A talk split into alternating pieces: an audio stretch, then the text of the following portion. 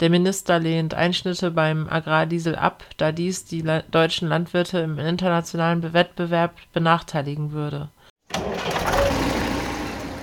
Willkommen bei Stoppel und Halm, dem Podcast für alle, die wie wir das Leben auf dem Land und als Landwirt lieben.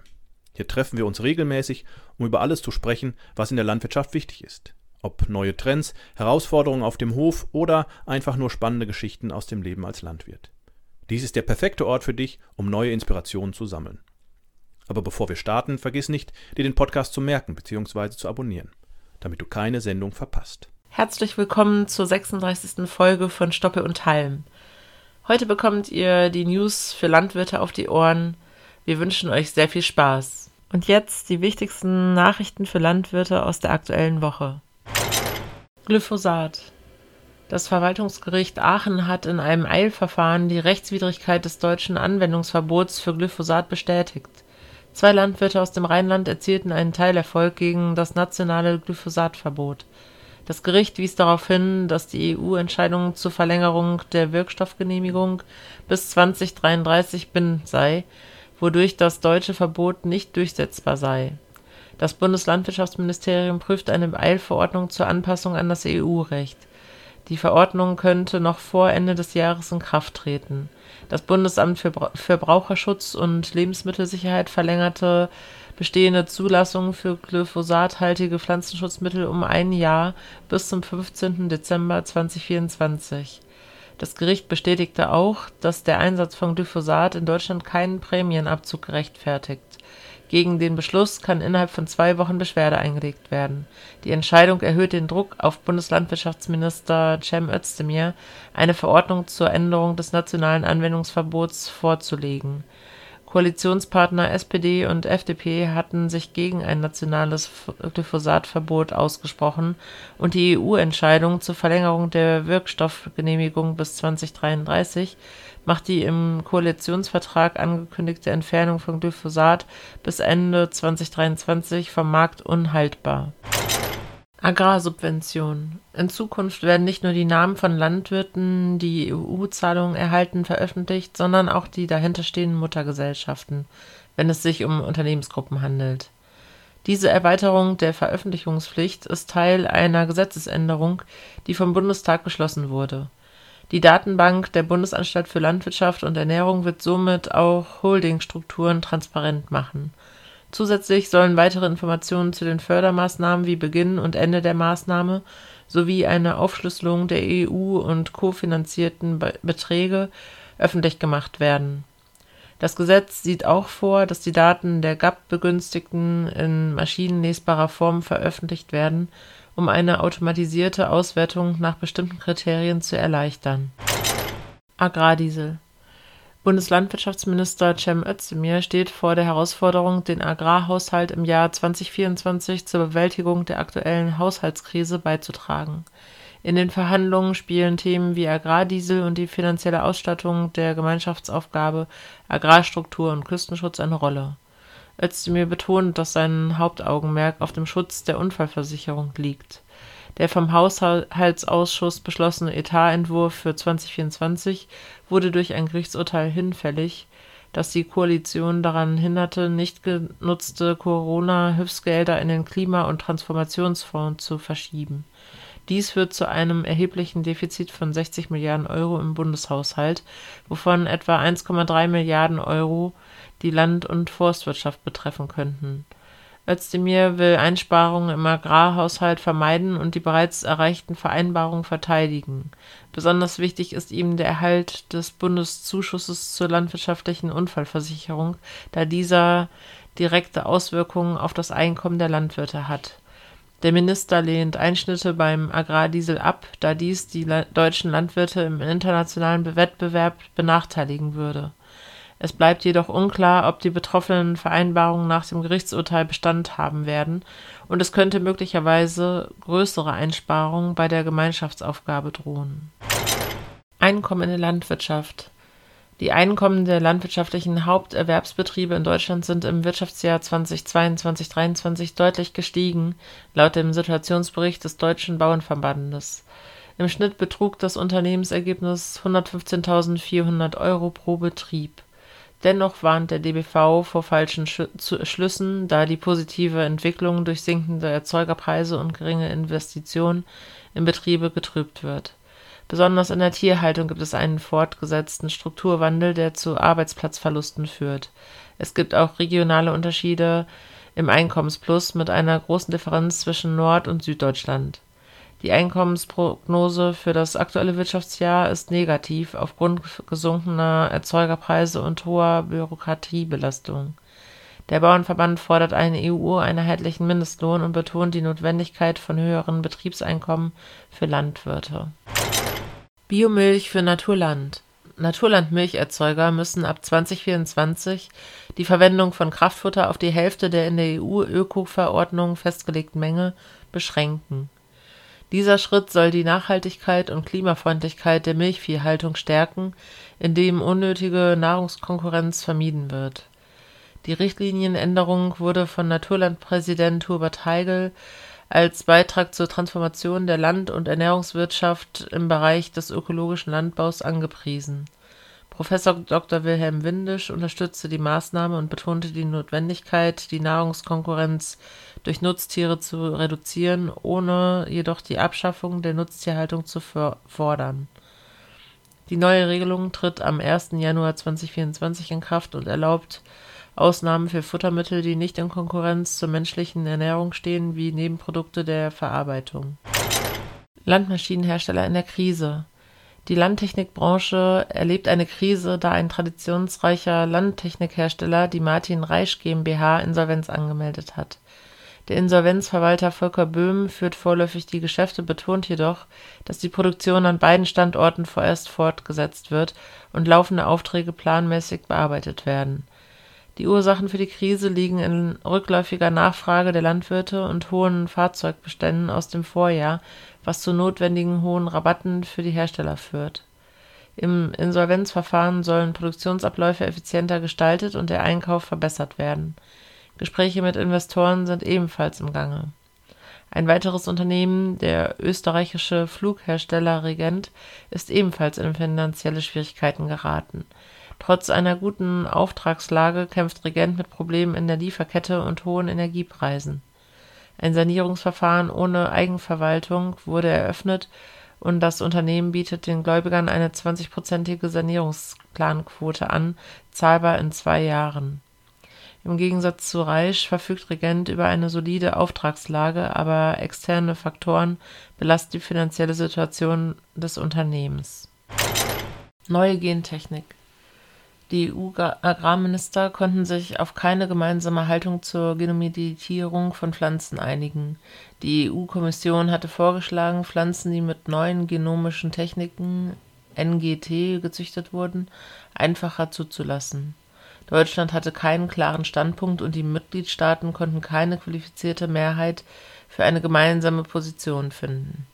Die geplante Verordnung kann erst in Kraft treten, wenn die Mitgliedstaaten und das EU-Parlament zustimmen Spanien, das die EU-Präsidentschaft innehat, konnte keine gemeinsame Position erreichen und es bleibt unklar, ob Belgien dies vor den EU-Wahlen 2024 schaffen wird.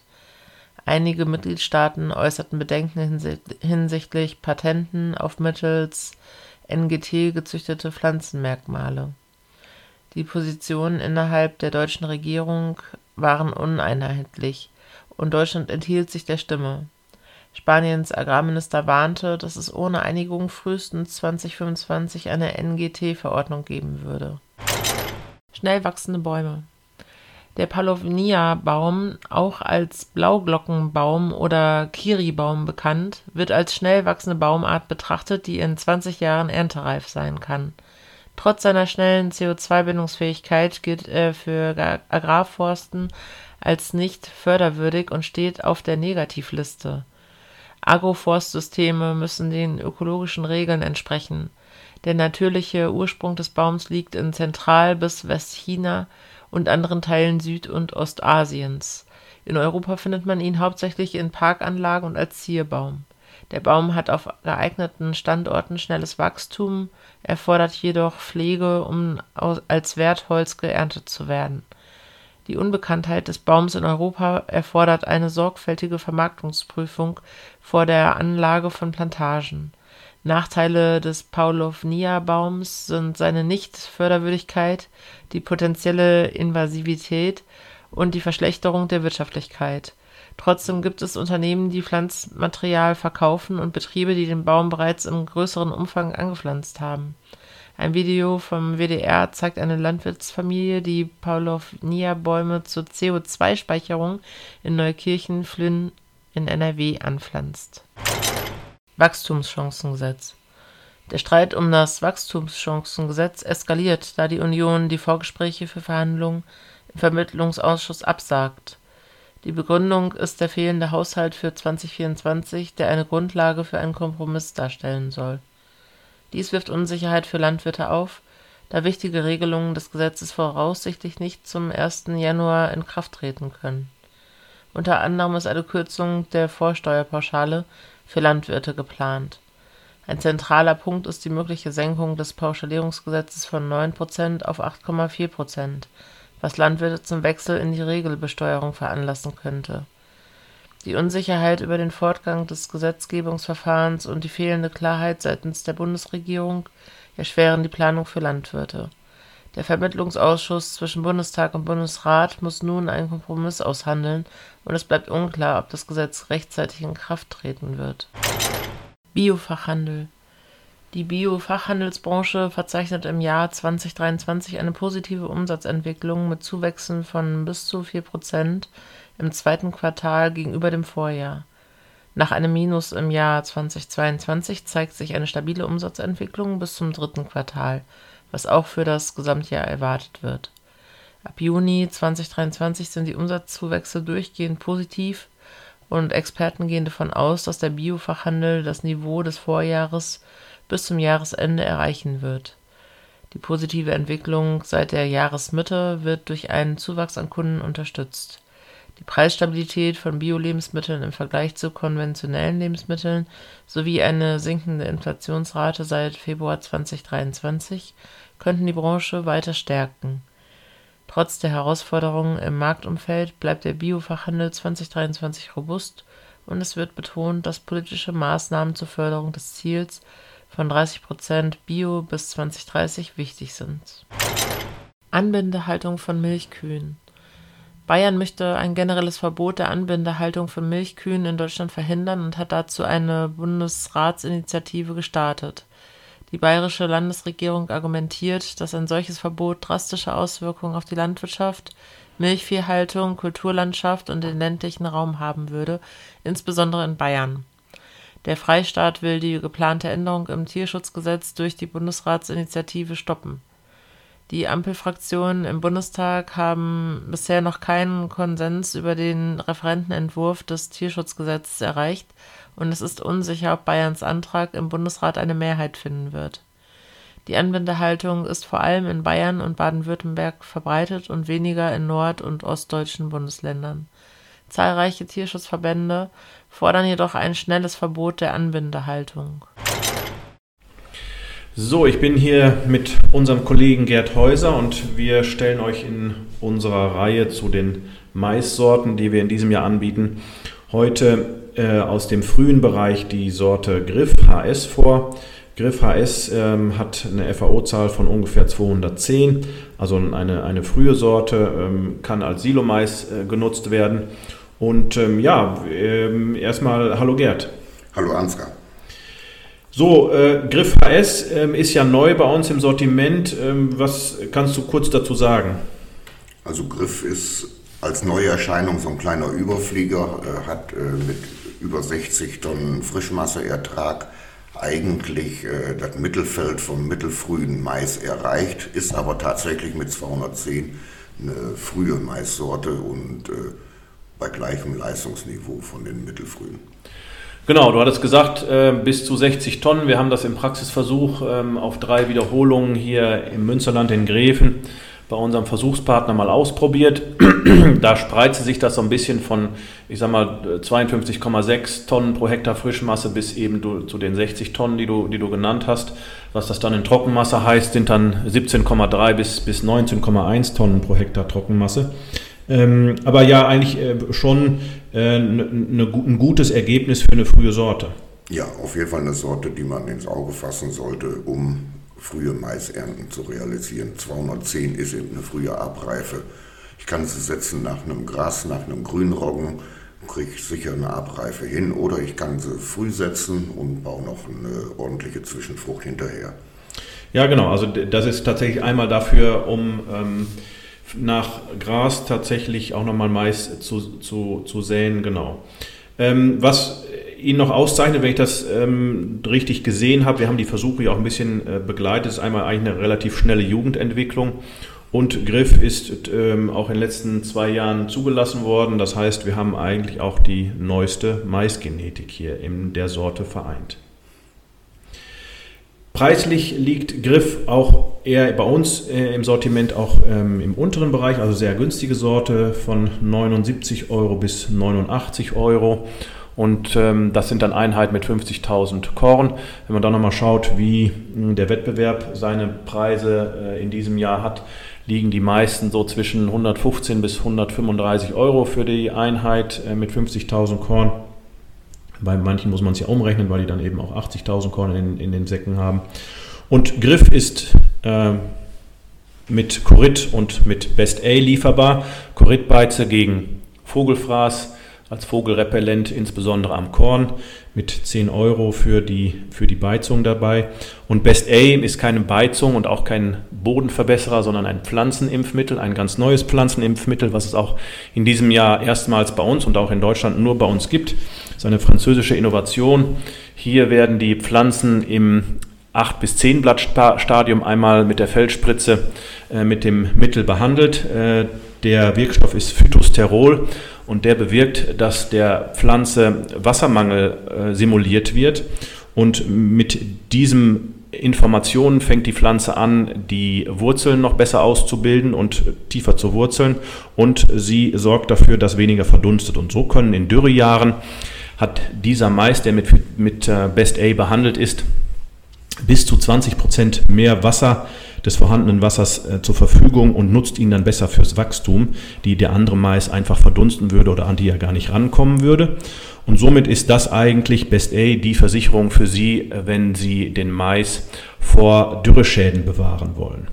Also schauen Sie sich Griff an, schauen Sie sich Best A an und ähm, ja, ähm, bei Fragen äh, rufen Sie auch gerne an äh, bei unserem Kollegen Gerd Häuser oder bei einem unserer Vertriebler und ähm, wir freuen uns auf Ihre Bestellung.